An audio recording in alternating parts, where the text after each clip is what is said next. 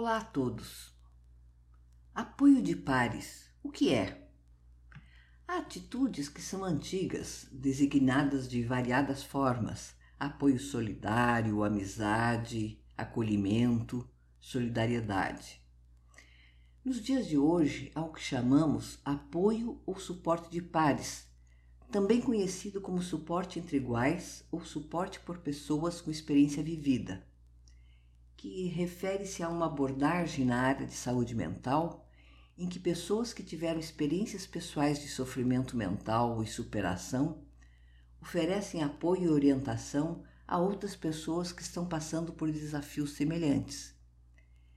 Essa prática é baseada na ideia de que pessoas que compartilham experiências similares podem oferecer empatia genuína e esperança o que pode ser particularmente eficaz na promoção da recuperação e no fortalecimento de indivíduos em suas jornadas de saúde mental.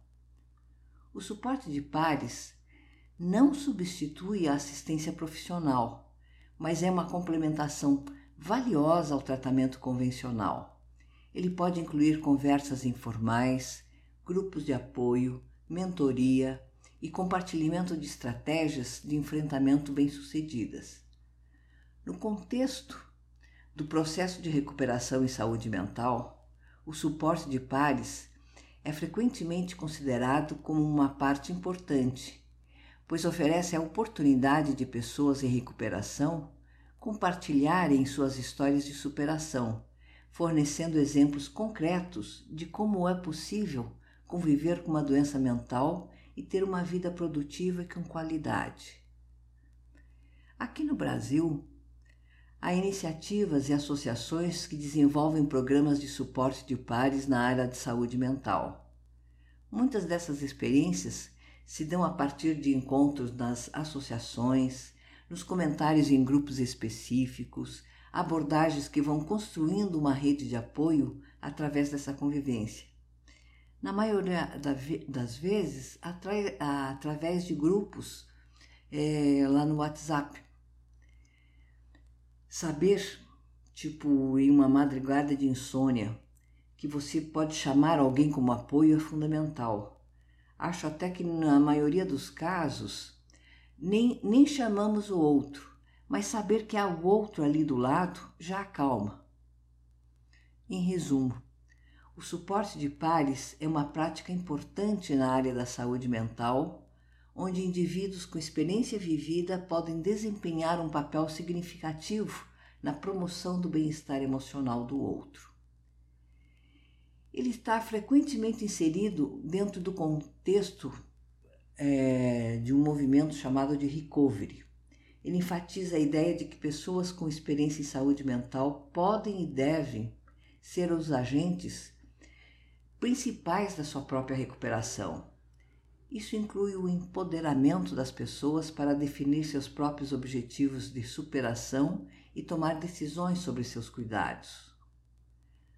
O compartilhamento das boas experiências demonstra que é possível ter uma vida com significado e também gratificante. Empodera a pessoa com uma doença mental. Há também a questão dessa prática colaborar contra o estigma associado ao mostrar que as pessoas podem ser ativas e valiosas na sociedade, independentemente de suas experiências passadas, independentemente de quadros de crises que tenham enfrentado ou mesmo que possam enfrentar. Esse processo, recovery, que alguns traduzem como superação ou recuperação, ajuda a promover a compreensão e a aceitação, ao mesmo tempo em que oferece uma rede de apoio genuína e solidariedade entre as pessoas que compartilham experiências semelhantes. Portanto, é seguro afirmar que o suporte de pares está intrinsecamente ligado ao movimento de recuperação em saúde mental, pois ambos compartilham o objetivo de capacitar as pessoas a alcançar um bem-estar significativo e construir vidas gratificantes, mesmo diante de desafios tão, por vezes, até assustadores de saúde mental. Há uma variedade de associações, grupos de ajuda mútua, o próprio CAPS, que podem oferecer ou ter um público que crie um, algum tipo de vínculo onde o suporte de pares aconteça de uma forma até espontânea. Importante lembrar que nessa nossa caminhada de convivência diária com transtornos mentais, temos que ter consciência que além do apoio de alguém em alguns momentos de crise, a ajuda profissional pode ser necessária. E para quem está muito só, em crise, há o CVV que tem plantão e pode ser acionado, pois terá alguém do outro lado da linha que escuta e acolhe, apesar de não ser exatamente o apoio de pares, mas não te deixa sozinho. Lembre-se sempre, há que discar para um pode-se, né? Discar para um 188 ou ver o site do cvv.org. Fica a dica desse contato. Mas o episódio de hoje foi para esclarecer o que é e a importância do apoio de pares. Eu tenho aqui recebido algumas sugestões de temas, fico à disposição e, na medida do possível, procuro matérias de informação e esclarecimento, sem falar no foco principal desse podcast, nossas vivências e experiências nessa caminhada. Pessoal, meu até breve a todos.